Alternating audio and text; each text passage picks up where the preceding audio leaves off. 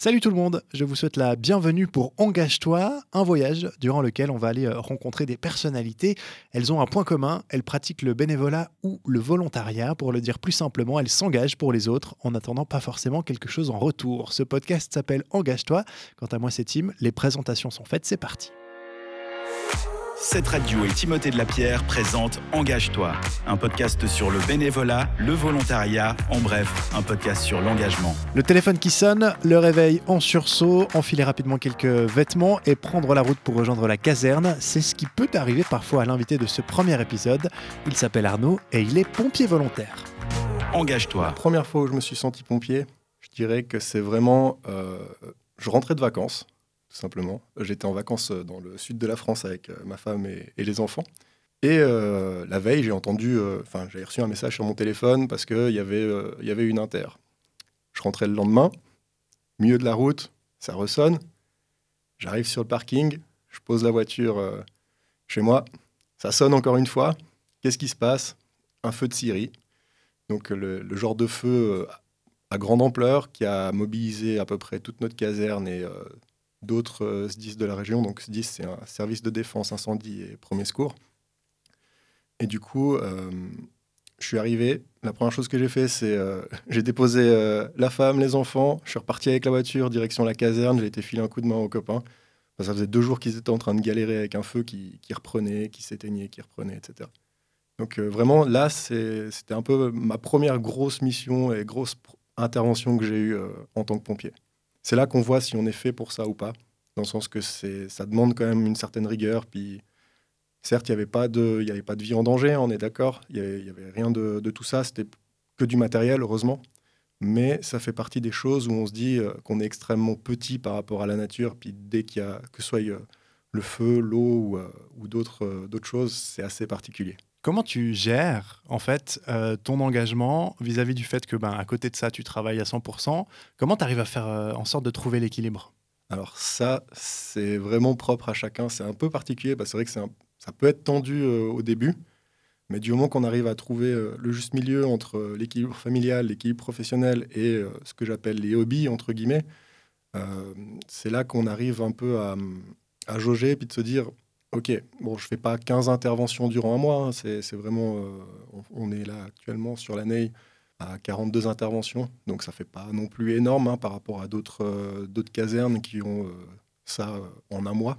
Donc ça me permet aussi d'être un peu plus libre, mais c'est vrai que si tu, si tu prends tous les, tous les engagements que je peux avoir entre le football, ma famille, le boulot, les pompiers, l'armée encore à côté de tout ça, ben, c'est vrai que ça fait beaucoup et euh, c'est des fois un peu compliqué de trouver, euh, trouver son chemin, mais euh, la discussion et, la communication, c'est quelque chose de, primordial de toute façon, que ce soit dans, dans le couple, dans le professionnel ou peu importe, ça fait partie du jeu. Je sais que c'est un peu compliqué des fois pour ma femme de me laisser, de me laisser partir, puis de se dire, bah voilà, maintenant tu te débrouilles, tu as, les deux- t'as les deux petits qui n'ont pas arrêté de, de faire les coquins durant la journée. Bah désolé, je dois y aller, il y a quelqu'un qui attend sur moi. Donc l'engagement est des fois aussi prioritaire, puis c'est là qu'il faut aussi comprendre, et puis c'est le, le rôle du conjoint et de la conjointe de, comprendre que bah, quand on est appelé pour euh, typiquement au service du feu, c'est pas forcément que pour euh, une inondation, ça peut être pour un feu, ça peut être pour un sauvetage ou, ou tout simplement un aide au portage pour une personne âgée qui a eu un problème euh, chez elle, puis les ambulanciers nous demandent de l'aide par exemple. C'est toujours pour les autres, c'est jamais pour nous en fait qu'on le fait. Qu'est-ce qui t'a motivé Qu'est-ce qui t'a décidé à démarrer ça? J'avais envie d'action. Concrètement, j'avais envie d'action. Et j'avais envie d'aller plus loin et de pouvoir donner plus, en fait. Si tu veux, le, domaine du service du feu, que ce soit pompier ou autre, c'est un peu, ça fait partie de ces métiers à vocation, tu sais, c'est comme, euh, c'est comme l'armée, euh, l'envie de l'uniforme quand t'es gamin ou ce genre de choses. Bah là, c'est la même chose. Et c'est surtout, comme dit, l'envie de, servir et de pouvoir aider les gens. Parce que bah, moi, ça me suffit pas hein, juste d'avoir mon boulot puis de me dire, bah, je vais au boulot, je rentre chez moi, je reste tranquille. Si je suis là, puis que je peux aider, ben, c'est ce que j'ai envie de faire en fait. Le temps que je peux avoir à disposition en dehors de ma famille, euh, comme on le disait avant, c'est une question d'équilibre aussi. Hein, je je peux pas faire que des pompiers, que mon boulot, puis rien laisser à ma famille. Mais ça fait partie du jeu aussi. Et puis c'est vraiment quelque chose que moi j'ai envie de envie de me mettre à disposition en fait pour aider les autres parce que c'est vrai que c'est quelque chose de d'important. Puis je pense que dans des périodes comme maintenant, encore plus, c'est là qu'on le remarque, c'est que on a tous besoin les uns des autres pour pouvoir euh, évoluer. Puis ça, euh, on, on, grandit quand même avec ce genre de choses et ça nous apprend beaucoup de choses et on, on, on apprend à se connaître aussi. C'est ça qui est intéressant. Engage-toi. Ah, ça fait quelques minutes qu'on parle de pompiers. Euh, je pense que les gens qui nous écoutent connaissent pas forcément le, le parcours. Dans les grandes lignes, comment ça se passe? Tu es jeune, tu es intéressé, tu contactes et comment euh, ça s'est passé pour toi? Bah, Concrètement, quand tu veux, tu veux rentrer euh, dans, les pompiers, euh, tu peux aller sur 118-info.ch. C'est le, site justement de, de l'ECA, enfin l'ECA et d'autres établissements cantonaux qui, euh, qui donnent toutes les séances de recrutement pour, le service du feu. Là, elle est déjà passée, c'était au mois de novembre. Donc du coup, euh, si tu veux, tu fais une séance de recrutement où on te présente un peu ce que tu vas faire, les missions auxquelles tu peux, être euh, appelé. On donne aussi euh, l'aspect financier de la chose parce que c'est vrai que bah, c'est pas du bénévolat. Hein. On met quand même notre vie en danger euh, sur certaines choses. C'est grosso modo ça. Tu te présentes à, au recrutement, tu discutes avec les gens de la caserne. Ensuite, une fois que tu as fait ça et que l'engagement t'intéresse ou te plaît, ben, tu, tu, signes les papiers pour dire bah, je m'engage. Et puis par la suite, es engagé, tu vas faire ta première, tes premiers cours euh, à l'ECA, par exemple, pour ceux qui sont sur le canton de Vaud. Donc c'est deux jours de formation de base qui se font à la Rama. Euh, donc voilà, puis après tu intègres euh, en fait ta caserne en tant que, que recrue dans un détachement d'appui. Donc c'est des gens qui sont vraiment... Enfin, c'est pas la même chose hein, que dans les casernes, on a deux, deux grosses spécificités. Tu as le DPS, donc détachement de premier secours, qui est alarmable par pager, par téléphone et tout ce qui va H24. Et on a le DAP, qui est vraiment là pour du, du, support et du renfort. Ils sont aussi appelés pour certaines missions un peu particulières. C'est-à-dire que concrètement, s'il y a le DPS qui est en intervention, du coup, le détachement d'appui vient filer un coup de main. Comment ça se passe? Alors en fait, c'est, euh, ça dépend des, des, SDIS. En fait. Il y en a où les, le DAP, donc le détachement d'appui, est engagé euh, sur ordre du, du chef d'intervention ou des fois, tout simplement, dans le, le processus d'alarming, donc à la centrale d'engagement, eux peuvent engager du DAP aussi pour, euh, pour filer un coup de main parce qu'on voit que c'est un feu d'une grande ampleur ou c'est une intervention qui va nous prendre beaucoup de temps, puis qu'on a besoin de garde-feu, on a besoin de personnes pour tirer des tuyaux ou autre. Euh, ça fait toujours du bien, c'est toujours des bras. Hein, je veux dire, c'est pas parce qu'on est dans un DAP ou dans un DPS, ça je tiens à le préciser aussi, euh, qu'on on a besoin de tout le monde. Je veux dire, il n'y a pas de, de, de, rôle qui est plus élevé que l'autre. Hein, je veux dire, on a besoin, enfin c'est du manpower qu'on a besoin à ce moment-là. C'est pas de, on n'a pas besoin d'avoir quelqu'un qui, qui, sache euh, manier une lance. On a besoin de bras, bien souvent, et puis c'est le plus important. Donc toi, tu étais là, tu t'es retrouvé, tu as fait ces premiers cours, tu es devenu recrue. Ouais. Et là, quelles étaient tes tâches? Alors concrètement, euh, comme dit, j'étais à disposition. Donc j'ai fait, euh, quand on est au DAP, c'est quatre exercices sur l'année au minimum qu'on fait. Et euh, essentiellement, c'était de la formation en fait en vue d'intégrer le DPS par la suite. Donc euh, c'est vrai que les missions qu'on a en tant que, membre d'un détachement d'appui, elles sont quand même moins grandes que celles d'un détachement de premier secours. Par exemple, on n'a pas de protection respiratoire, on n'a pas de, chimique, on n'a rien de tout ça. Et ça, ça fait partie de, des missions auxquelles on se prépare pour la suite en fait. Donc là, on fait vraiment la base, on apprend euh, ce qu'est le feu, ce qu'est une inondation, euh, les différents éléments d'extinction, ce genre de choses. On apprend vraiment le, la base du, du, métier de pompier, on va dire. Et puis ça dure combien de temps? Pour mon cas, par exemple, je suis resté euh, à peu près une année, une année et demie euh, dans le DAP avant d'intégrer le, le, DPS. Mais ça, c'est aussi parce que j'avais un, un, passif au niveau professionnel où, euh, bah justement, vu que je faisais partie du groupe d'intervention où je travaille, j'avais déjà pas mal de bases que, que, par rapport à une recrue qui arrive totalement lambda que j'avais déjà en fait. Donc ça veut dire que ce que tu amènes avec toi quand tu t'engages, c'est euh, pris en compte dans euh, l'évolution de ta, de ta formation, de, de ce que tu apprends. Euh, comment, comment on se sent quand on, a, ok, on passe enfin dans, cette, dans ce rôle de, de premier secours? Ben, C'est là qu'on sent un peu le poids sur les épaules parce que j'ai envie de dire que ton engagement n'est plus du tout le même.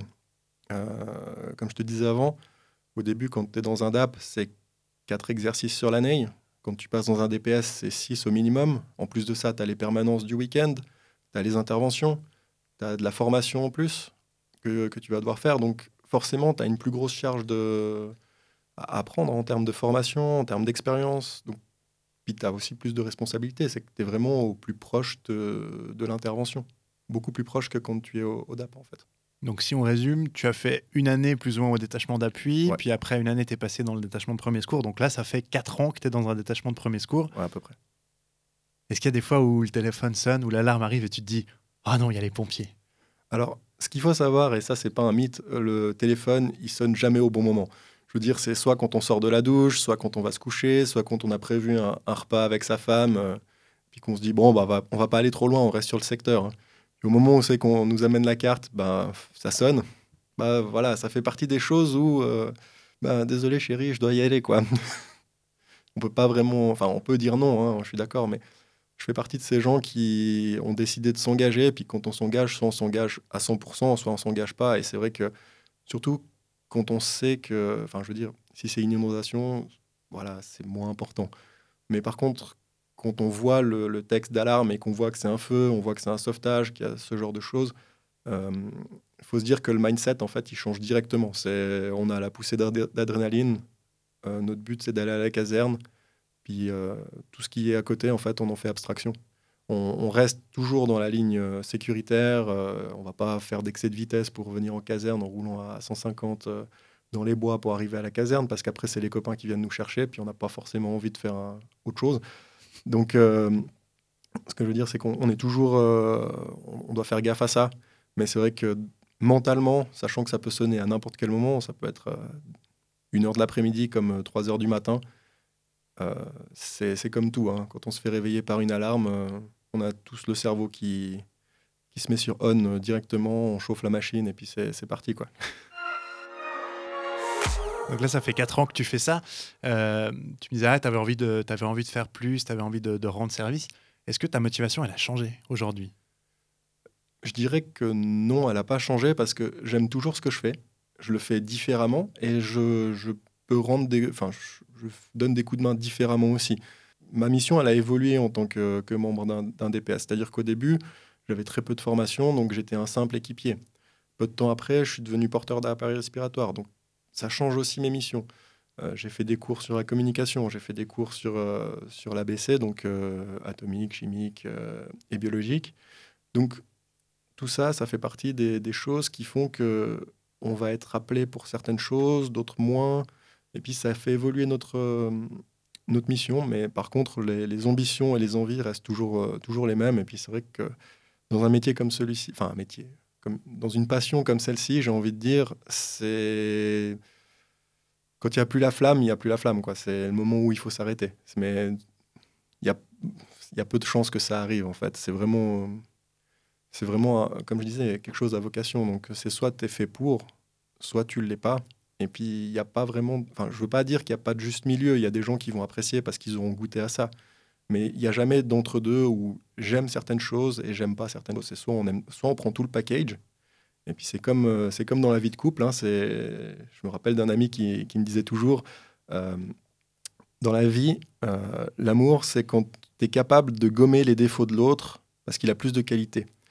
Et j'ai envie de dire que dans les pompiers, c'est la même chose. C'est du moment que tu arrives à les petits moments qui sont un peu, un peu pénibles dans le monde du pompier, du style euh, le rétablissement, c'est quelque chose que personne n'aime. hein. Je veux dire, euh, plier des tuyaux. Alors Ouais, Raconte un peu ce que c'est le rétablissement, parce que peut-être que pas tout le monde comprend euh, ce que tu veux dire. Il n'y a pas de souci.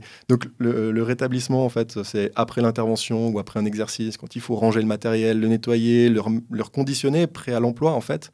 C'est vraiment le moment que les gens, en fait, on en a tous marre parce qu'on a passé peut-être deux heures, voire plus, au froid ou au feu, à- avec euh, une grosse dose de, physique pour, euh, pour certaines choses.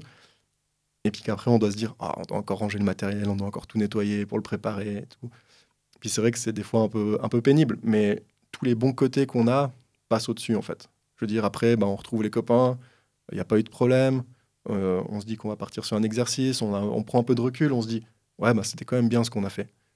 Et puis, on a toujours, euh, ben, que ce soit les personnes qu'on va voir ou qu'on va aider, qui vont nous dire, ben, rien que le, le merci ou rien que le regard qu'on peut avoir quand ils nous voient arriver euh, tout contents, ça vaut tout, en fait.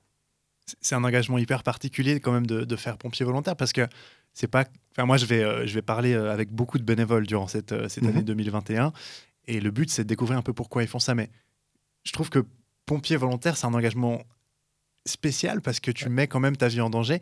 Comment tu, tu fais la part des choses en te disant, bah voilà, j'y vais, et puis peut-être que je reviens pas. Alors ça, c'est particulier, j'ai envie de dire. Euh, tu l'as dans un coin de la tête, mais c'est comme pour, c'est comme pour tout. Hein. Si tu te mets à penser euh, au danger, tu, tu, vas te dire, euh, bah, ce matin, je vais me lever, je vais glisser sur, sur ma chaussette que j'ai laissée traîner, je vais m'énuquer contre ma table de nuit, ou je vais glisser sous la douche, puis je vais me faire mal.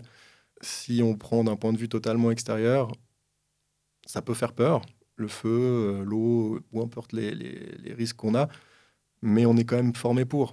Et il y a des choses euh, qui, sont assez intéressantes. Et je pense que sur le canton de Vaud, je parle vraiment pour le canton de Vaud parce que dans les autres cantons, je ne connais pas vraiment euh, le système et au niveau formation, comment, euh, comment ils sont organisés.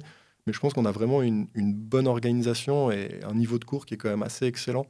C'est vrai que tout est fait pour que la sécurité des intervenants soit, soit respectée et ça fait partie, enfin, je veux dire, ça fait partie de notre domaine de compétences et dans les missions permanentes du, du sapeur-pompier, la première, la première des choses, c'est de sécuriser la place où on est. Et sécuriser la place où on est, c'est aussi sécuriser nous. Je veux dire, on va intervenir au bord d'une autoroute ou au bord d'une route, typiquement euh, route de Berne ou ce, ce genre d'endroit. avant même de penser à la personne qui a un problème ou peu importe ce qu'il y a, peu importe l'intervention, on va penser d'abord à se mettre nous en sécurité. C'est important. C'est quand même une double charge parce que finalement, tu t'occupes de la sécurité de la personne que tu vas euh, sauver ou hein, pour laquelle tu vas intervenir. Et en même temps, tu dois aussi t'occuper de ta propre sécurité. Mhm. Ça se passe très vite à ce moment-là. Euh, c'est quoi? C'est l'adrénaline qui fait que vous y arrivez? Alors, c'est particulier, encore une fois, parce que c'est vrai que bah, on a tous nos rôles, nos fonctions. Puis c'est vrai que bah, quand on part, on est dans le camion, on discute entre nous. On a le chef d'inter qui nous dit écoute, bah, toi, tu vas faire ça, tu vas faire ça, tu vas faire ça. On a toujours un, un petit ange gardien sur nous, en fait. C'est-à-dire que on n'est jamais seul. On a toujours un équipier avec nous. Euh, du style, si je parle juste de la personne qui va tenir la lance, donc on appelle un porte-lance, et euh, la personne qui sera juste derrière lui, son aide porte-lance, les deux sont complémentaires. Il y en a un, on pourrait dire que sa mission, elle est un peu bateau, c'est celui qui est derrière. Mais par contre, ce que les gens ne savent pas ou ne, comprennent pas, peut-être dans le commun des mortels, c'est de se dire que euh, l'aide porte-lance, c'est les yeux, les oreilles de celui qui est devant, parce que celui qui est devant, il a l'effet tunnel il voit pas tout ce qui se passe. Il voit pas la poutre qui est en train de, de, craquer au-dessus. De, craquer au-dessus. Il voit pas les, phénomènes thermiques qui sont en train de se passer. Et ça sera vraiment à l'aide porte-lance qui va être là pour, euh, s'il y a quoi que ce soit, sauter sur le dos de son pote qui est devant pour, euh, pour euh, tout simplement sauver, se sauver les deux. Et ça, ça fait partie des choses sur lesquelles on est formé. Et puis c'est vrai que chacun, du moment qu'on vient, qu'on est en intervention, on est, euh, on est tous euh, conscients des, risques, on est tous conscients de ce qu'on fait, euh, de où on met les pieds, et puis on, est, on fait vraiment très attention à, tout ça, mais on fait surtout attention aussi à, nos collègues. Il y a un lien, du coup, j'imagine, entre, entre vous. Ouais. Vous vous voyez en dehors des pompiers? Certains, oui. Après, je te dirais que ce lien-là, il se crée au fur et à mesure des interventions, au fur et à mesure des exercices. Il y a des gens avec qui on n'a aucun feeling au début, puis tout d'un coup, on va faire une intervention avec cette personne, puis c'est là qu'on va se rendre compte que ben, les deux, on est sur la même longueur d'onde, qu'il y a des choses qui se passent. J'ai envie de dire que le, militaire qui va au, au, front, il aura à peu près les mêmes relations avec, euh, avec ses frères d'armes que nous, on peut avoir typiquement avec nos collègues. Et c'est vrai que c'est des liens qui peuvent être très forts et puis qui se, qui se font très vite parce qu'on faut se dire qu'on est dans le même milieu, c'est un peu un clivage, hein, j'ai envie de dire, on aime tout ce qu'on fait du moment qu'on a des responsabilités, on aime tout ce qu'on fait dans, le milieu. Donc il euh, n'y a pas de. Il n'y a personne qui est là pour euh, tirer la couverture à soi ou ce genre de choses. On est vraiment tous au même niveau. Il n'y a pas de. Même si on a des grades différents, je veux dire, je peux partir en intervention maintenant avec, euh, avec mon commandant. On va se traiter de la même façon que si c'était un simple sapeur. Donc ça change rien. Bah, du coup, j'ai envie de te demander comment ça se fait que ça marche comme ça? Comment ça se fait que ça marche comme ça? Ouais. Tu dis par rapport Selon toi, ouais, par rapport à cette, euh, cette façon de réussir à collaborer, à, de, de, mettre sa personnalité au second plan J'ai envie de dire que c'est surtout le, le, milieu dans lequel on intervient. Si nous, on n'est pas solidaires entre nous, ça peut jamais fonctionner. Quand notre téléphone y sonne, c'est pas forcément toujours des grosses interventions où il y a des, des personnes, enfin des vies engagées ou ce genre de choses. Mais ça, ça peut aussi, euh, ça peut être euh, entre guillemets quelque chose qui nous conditionne en fait. Ils nous conditionnent à ce qu'on va faire, puis on se dit on est là, on est là pour eux, on n'est pas là pour nous. Donc tous les différents qu'on peut avoir, même si on vient de se prendre la tête avec quelqu'un avant, on l'oublie parce qu'on est dans le moment présent, on est là pour, euh, on est là pour le soutien, puis on se dit ben peut-être que la famille qu'on va aider, ben, ils ont perdu leur maison, ils ont perdu leur bétail, ils ont tout perdu. Donc s'ils voient encore des gens qui, qui sont là, euh, puis qui, qui, qui, se prennent le chou pour, euh, pour rien du tout, c'est là qu'on voit aussi qu'il y a des gens qui ont d'autres problèmes que, que ceux qu'on a, puis c'est là qu'on relativise aussi pas mal les choses.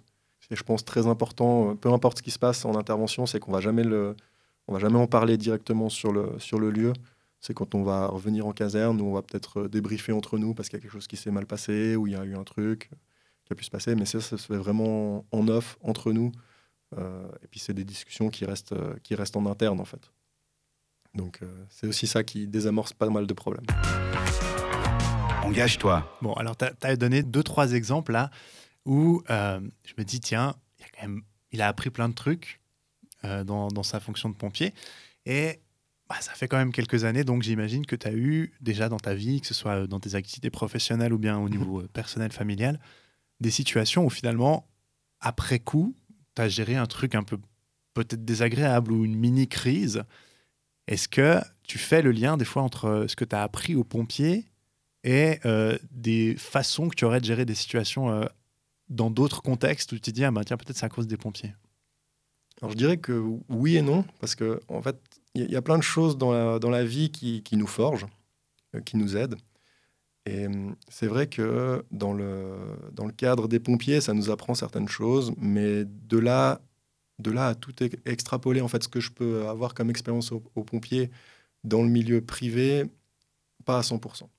C'est vrai que je suis assez partisan de ce qu'on appelle les soft skills. J'en ai pas mal, mais je les ai développés, que, bah, que ce soit avec les pompiers, avec l'armée, avec le milieu associatif aussi. Mais c'est vrai que ça nous aide, ça nous entraîne aussi sur certaines choses. Et puis, on, je pense que c'est un cumul de tout qui fait que, de toutes ces expériences qui fait qu'on arrive à peut-être répondre un peu plus calmement euh, au stress ou, euh, ou à l'interrogation du moment ou aux problèmes particuliers euh, qu'on peut avoir. Mais pratiquement, on imagine que tu es en, en, balade en famille avec tes deux enfants. Il y en a un d'eux qui tombe, qui se fait mal. Euh, la réaction que tu as tout de suite. Non, mais justement, la, réaction que tu as tout de suite, finalement, de, de prendre du recul et de, de entre guillemets, de sécuriser l'endroit. Est-ce que c'est pas la même réaction que tu as sur une intervention? Alors, ça fait partie du jeu, on est d'accord. Mais après, là, on, part du principe que bah, c'est le milieu familial et j'ai envie de dire, on a tous ce même instinct, c'est l'instinct de survie. Et puis, je veux dire, que ce soit toi ou moi, hein, je veux dire, ou peu importe les, personnes qui vont nous, écouter, on a tous eu un moment donné une idée en tête de se dire, celui qui touche à une seule personne de ma famille, il va passer un sale quart d'heure. Et ça, c'est valable pour, pour tout. Hein. Je veux dire, du moment qu'il se passe quelque chose avec euh, un de mes enfants, qu'il se passe quelque chose avec ma femme, bah, on est toujours directement sur ultra défensif, ultra sécuritaire. On veut, on veut tout pour, euh, pour que ça, fonctionne au mieux, qu'il y ait le moins d'intrusion, le moins de problèmes possible. Donc oui, ça rentre dans ce jeu, mais par contre, c'est vrai qu'il y a des, c'est aussi comportemental et au niveau du caractère. Et moi, j'ai un caractère assez, euh, j'aime pas trop. L'inconnu, c'est pas quelque chose qui me, qui me plaît trop. J'ai, un peu de peine avec ça. J'aime bien organiser les choses et c'est vrai que à ce niveau-là, euh, Typiquement, on va faire une balade en famille, en forêt, je vais toujours faire en sorte d'avoir quelque chose au cas où, euh, que ça ait une trousse de, de, de pansement ou ce genre de conneries. Pardon. L'inconnu, c'est quelque chose qui, qui te plaît pas trop, et pourtant, tu fais pompier volontaire, ou, je sais pas, je m'avance un peu, mais j'imagine que 95% du temps, tu sais pas où tu vas aller. Alors, oui et non c'est inconnu sans l'être, en fait. Si tu veux, euh, quand on est à l'armée, on reçoit clairement un message qui nous dit pour quel type d'intervention aller. Après, c'est vrai que des fois, il y a des surprises. Euh, on t'envoie pour un feu. Euh, je veux dire, si je reprends, je crois que c'était l'année passée, on a reçu une alarme, c'était pour un, feu de déchetterie. Finalement, on arrive devant la déchetterie et on se dit, tiens, c'est bizarre, il n'y a rien. Et au final, c'était juste une personne âgée qui avait pensé voir un feu mais c'était la lueur d'un lampadaire euh, au loin.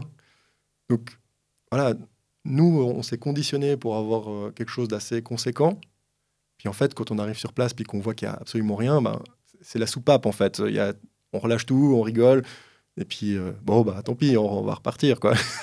Je dirais que c'est l'inconnu sans l'être. Puis c'est vrai que des fois, il y a des meilleures surprises que d'autres. Et ma foi, ça, ça fait partie de, la vie. Hein. J'ai envie de dire que ce soit euh, dans le milieu pompier ou dans le, dans le milieu privé, c'est la même chose. Hein. Je veux dire, on peut jamais tout calculer. Mais euh, je pars du principe que tout ce qui est planifiable euh, devrait l'être parce que ça évite pas mal de problèmes quand même. du point de vue humain, tu as, du coup, es forcé d'être en contact avec beaucoup de gens, que ce soit avec tes, tes collègues pompiers, si je peux les appeler comme ça, mhm. ou bien les gens avec qui, enfin, pour qui vous intervenez. Ça t'a changé socialement parlant, dans ta relation avec les gens? Ça t'a appris quelque chose Alors, Tu penses? ça a appris certaines choses, oui, parce que bah, forcément, quand tu traites avec un grand panel de personnes, tu traites aussi avec un grand panel de caractères et de, et de, de personnalités. Il en a qui auront des caractères plus forts, d'autres un peu moins forts, d'autres qui vont avoir tendance à vouloir euh, prendre le lead, d'autres pas. Donc euh, oui, ça t'amène quelque chose en termes d'analyse des gens, de savoir comment réagir à telle situation, euh, si on a un collègue qui va pas bien ou comme ça, on va savoir peut-être plus facilement comment, comment l'aborder, comment le remotiver, comment le, leur faire revenir dans un bon mood, plutôt que de, de le laisser de côté en fait. Mais c'est vrai que à ce niveau-là, je pense pas que humainement ça m'ait changé euh, de, façon drastique. Ça m'a apporté, comme dit, plus de, compétences et plus d'esprit d'analyse sur, euh, sur la personnalité des gens. Mais au-delà de ça, c'est vrai que on est beaucoup, euh, enfin, on est très pudique quand on arrive euh, chez les gens. On n'est pas là à dire waouh, euh, magnifique, des monstres flammes ou ah, regarde, il y a tout qui flotte dans la baraque. Non, vraiment pas. C'est vrai qu'on apprend à faire avec. J'ai envie de dire, on, peut le penser, mais on le garde pour nous. Et puis ça, c'est des discussions qu'on a vraiment entre quatre yeux, entre pompiers, où il y a personne d'autre. Puis on parle sur le même niveau technique, on va dire. Comment tu fait face dans ton, dans ton quotidien de, du coup de pompier volontaire? On, revient un peu sur le, côté mhm. intervention.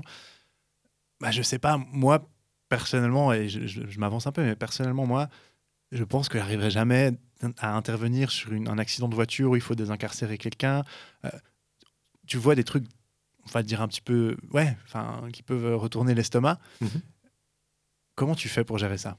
Euh, nous, ça peut très bien nous arriver, c'est que vu qu'on est sur, euh, sur un groupement de communes, on se connaît quasiment tous, ou on connaît quelqu'un qui connaît de toute façon. Donc tu peux arriver, arriver à intervenir sur des, proches ou des gens que tu connais de vue? C'est ça. Mais c'est le principe de la milice en fait, parce qu'on habite tous à proximité de nos casernes, ça fait partie de, ça fait partie de notre cahier des charges, on doit être à, proximité. Donc forcément, on va intervenir sur un territoire qu'on connaît. Donc ça, c'est une force mais ça peut aussi être une faiblesse, mais c'est aussi à nous. Euh, je veux dire, là, par exemple, tu parlais d'un accident de voiture. Euh, je peux être appelé en, renfort pour aller faire de l'éclairage ou de la sécurité, par exemple.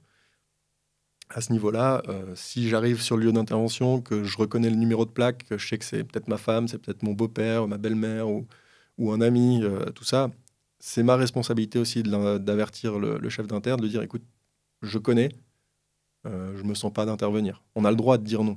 On n'est pas des machines, on n'est pas des surhommes.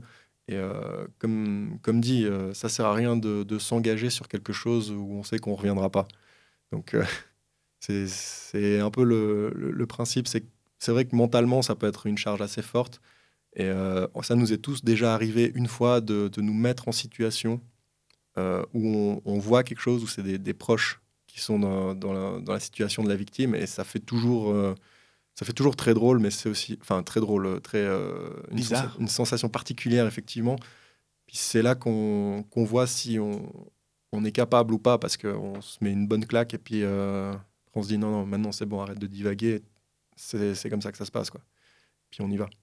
Puis on se dit, euh, enfin c'est toujours la même chose. J'ai eu cette discussion il n'y a pas si longtemps que ça avec, avec ma belle-mère en lui disant voilà maintenant tu dois tu dois donner des premiers secours, des premiers soins à quelqu'un. Je veux dire il y a deux options possibles. C'est soit tu fais rien, la personne, elle décède, soit tu fais quelque chose, malheureusement, elle décède, mais tu auras fait quelque chose. Tu préfères quoi?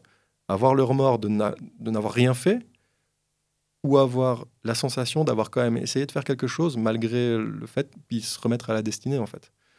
Et je pense que mentalement, ça dépend des personnes. C'est pas c'est propre à chacun. Mais je pense que dans mon cas, je préférerais largement avoir tenté de faire quelque chose même si ça fonctionne pas, parce qu'on le sait, hein, c'est pas, c'est pas, c'est pas instantané, c'est pas systématique, mais au moins j'aurais fait quelque chose, plutôt que de devoir vivre avec le fait que ah, si j'avais fait quelque chose, peut-être qu'il serait encore là. Et ça, c'est très dur. Ce, genre de discussion par rapport vraiment un peu à des trucs euh, personnels que vous ressentez, est-ce que vous avez ces discussions-là entre euh, collègues pompiers euh, de milice? Est-ce que est-ce qu'il y a une place aussi pour ce, pour ce genre de débriefing émotionnel ou bien ça c'est plutôt quelque chose que tu gardes pour le, côté privé? Non, ça, en fait, ce qui se passe dans le milieu des, des pompiers, en principe, on le garde dans le milieu des pompiers. C'est-à-dire que les, les soucis que je peux avoir, par exemple, lors d'une intervention, je vais en parler avec mes collègues, parce que c'est eux qui auront vu probablement la même chose que moi ou qui auront vécu la même chose que moi une fois ou l'autre.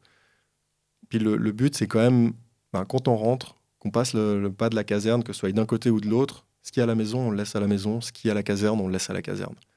Et c'est comme ça aussi qu'on garde un peu une, une santé mentale, parce que c'est vrai que je sais qu'il y a eu euh, pas mal de hum, pas mal d'interviews et de, de retours d'expérience, euh, par exemple de, du commandant des, des pompiers euh, de Sierre quand il y a eu le drame dans le Le fameux drame avec les autocars dans les tunnels. exactement qui a marqué bah, à peu près tous les pompiers qui sont intervenus, tous les services d'urgence qui étaient qui étaient vraiment blindés à ce moment-là pour pour faire ça.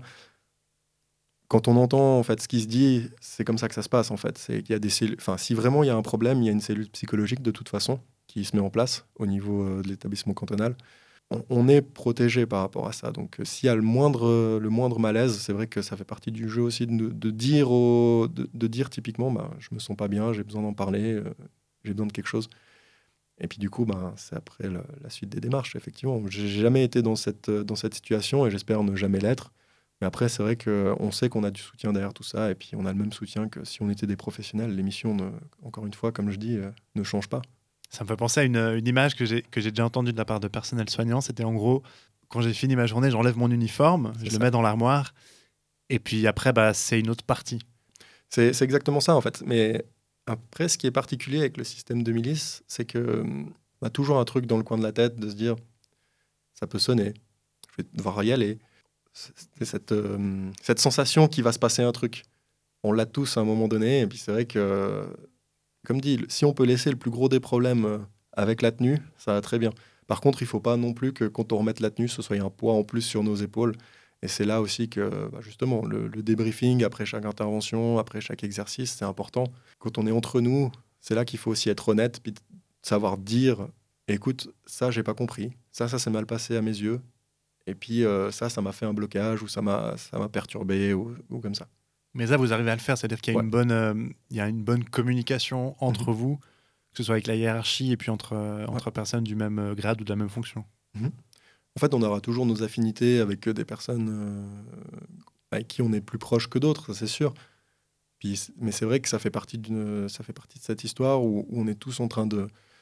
de bah, quand on est dans le milieu de l'intervention, on intervient, on fait notre truc. Et puis une fois qu'on a fini, on va à la caserne. On, comme je disais avant, on fait le rétablissement du matériel. on- on- des fois, on peut boire une bière après ou boire un coca, peu importe. euh.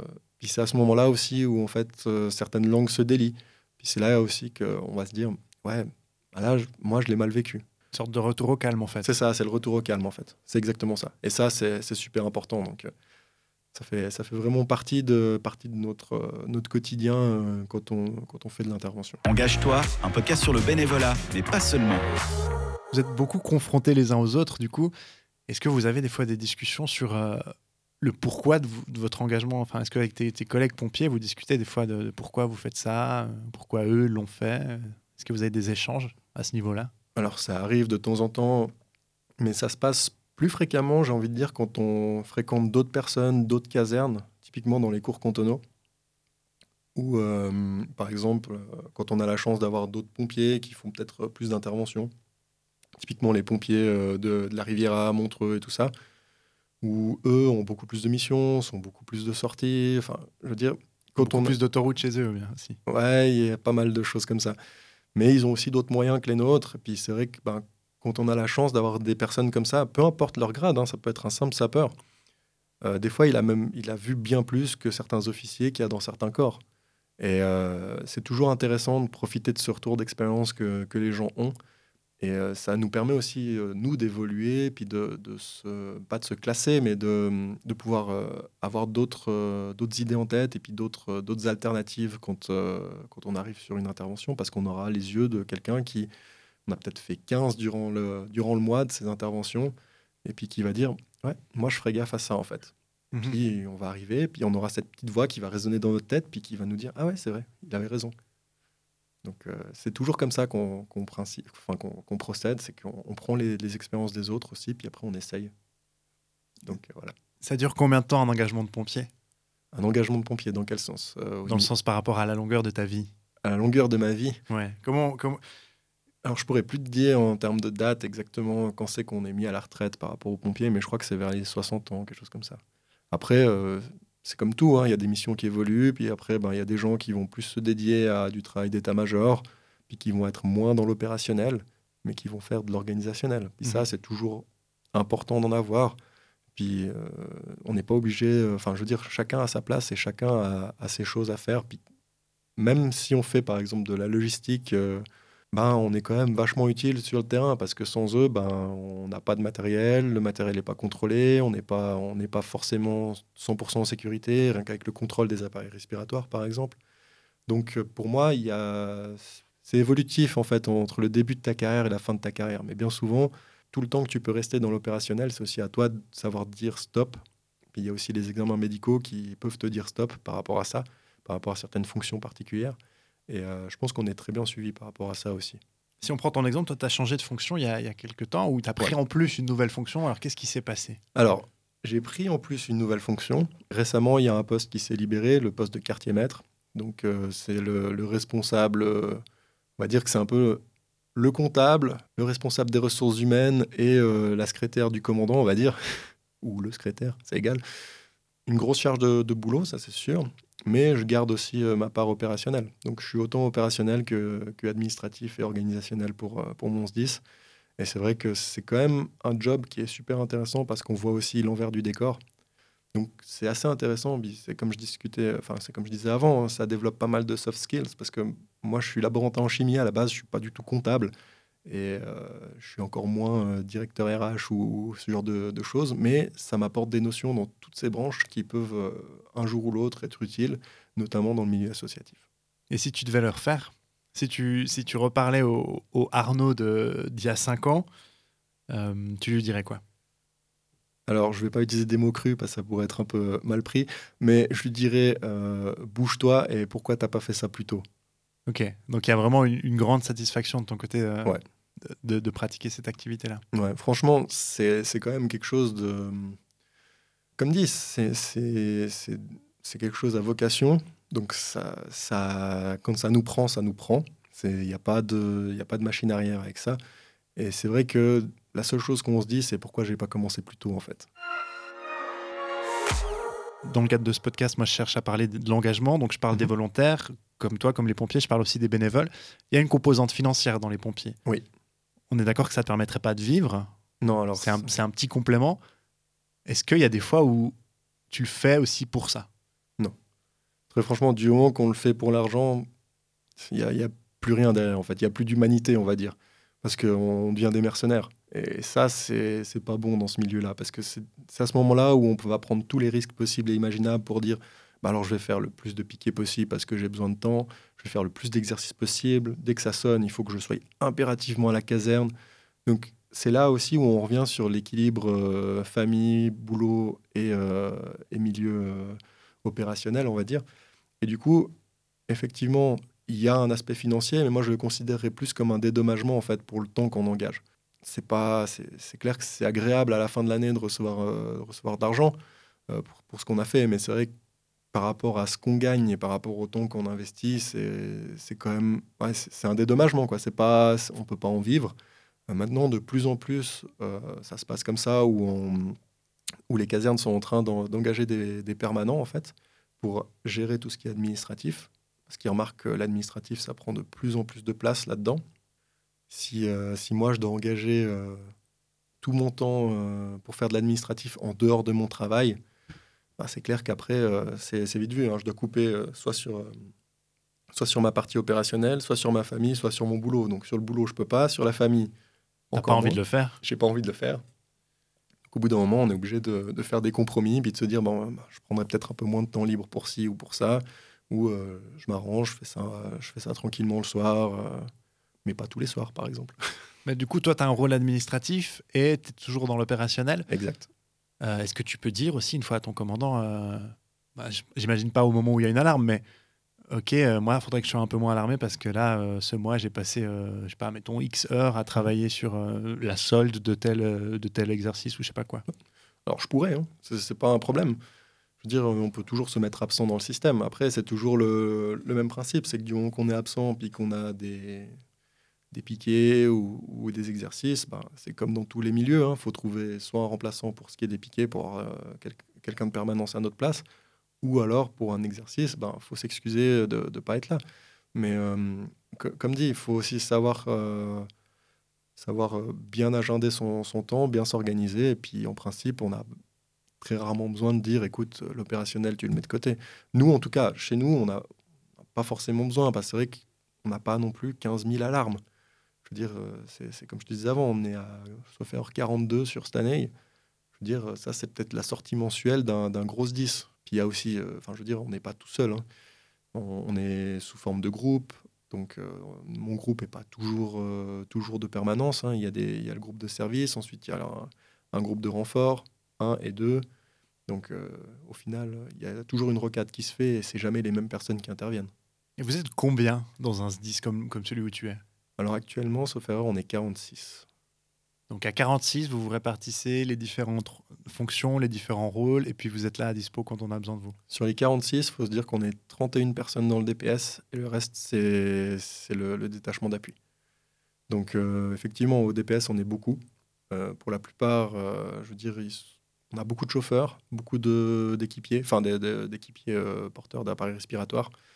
Donc euh, rien qu'en termes de charge, si on, prend le cas, ça fait euh, trois exercices supplémentaires pour les, chauffeurs, plus six exercices supplémentaires euh, pour les, porteurs d'appareils respiratoires, en plus des exercices qu'on fait au sein du SDIS. Donc ça fait vite pas mal de pas mal d'exercices à mettre en, en, compte. Puis au final, si tu prends tout bout à bout depuis le début de l'année jusqu'à la fin de l'année, c'est clair que bah, ceux qui cumulent toutes les fonctions, bah, ils ont énormément de choses à faire durant l'année, puis ils ont très peu de temps libre. Puis après, il y a ceux qui rentrent au DPS, ben, ils font leurs six exercices, puis après, ils font leur piqué, puis ils ont un peu moins. Donc euh, c'est aussi comme ça qu'on apprend à, s'organiser. On n'a jamais tout d'un coup, hein, j'ai envie de dire. Euh, on n'est jamais, euh, va jamais faire une année où quelqu'un va faire son permis plus devenir, devenir porteur d'appareil respiratoire. Ça sera toujours échelonné pour que la personne puisse voir un peu en termes de charge si ça fit avec, avec son train de vie en fait. Bon, je sais que tu, tu, l'as dit hein, il n'y a, pas, a pas longtemps, euh, tu n'as pas l'impression forcément que ça a contribué ou, que ça a contribué directement.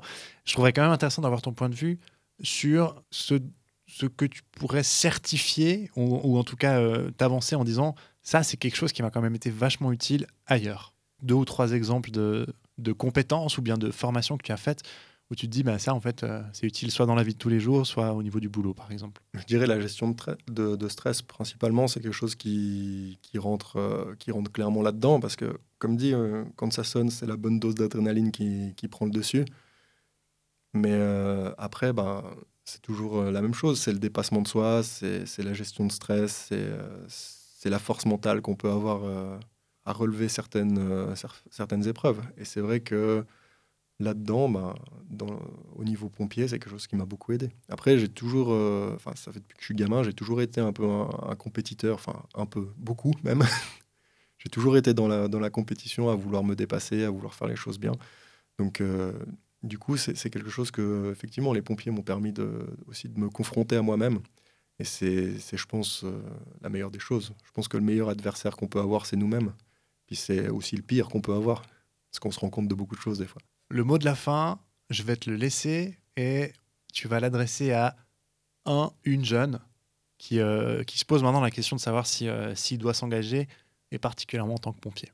Alors, déjà, premièrement, la, première chose que je, te poserai comme question, si, si tu avais vraiment envie de t'engager, c'est pourquoi tu veux le faire et comment tu veux, tu veux le faire? Est-ce que tu as vraiment envie de rendre service? Est-ce que tu as envie de, de pouvoir faire quelque chose qui va te, qui va te, te renforcer, qui va pouvoir t'aider dans ta vie, euh, qui va pouvoir te, te donner le, sentiment de satisfaction de, de pouvoir, euh, de pouvoir évoluer, puis de, te mettre à disposition des autres. Bah, si tu peux répondre oui à toutes ces questions, bah, fonce dans la première caserne que tu trouves et vraiment, euh, je pense que c'est parti pour une, une bonne aventure qu'il n'y a, jamais de, a jamais de mauvaise aventure, hein. c'est toujours des expériences qu'on prend. Et euh, le plus important, c'est de savoir, euh, enfin, ça, ça, nous permet aussi de connaître nos limites, puis de, de les, les, toucher de temps en temps pour euh, voir jusqu'où on peut aller. Puis ça, ça c'est quelque chose qui, qui, nous sert dans toute notre vie, de savoir où sont nos limites. Merci beaucoup Arnaud. Mais de rien. Super rencontre. En plus, ça me fait hyper plaisir parce qu'on se connaît, on se connaît dans la vraie vie, mais on n'a jamais parlé de ça. Et oui. Et du coup, bah, j'ai appris à te connaître encore un peu plus. Il y a une adresse email, c'est podcast.engage-toi.ch. Euh, je vous la redonne si vous voulez euh, devenir pompier ou si vous voulez en apprendre plus, si vous avez des questions pour Arnaud. Moi, je fais le lien, il n'y a pas de souci. Et donc, il y aura un épisode chaque mois. Vous êtes euh, bien sûr les bienvenus pour réagir, pour envoyer des audios sur Encore ou quoi que ce soit. On se réjouit du mois prochain avec de nouveaux invités. Engage-toi, un podcast de cette radio proposé par Timothée Delapierre.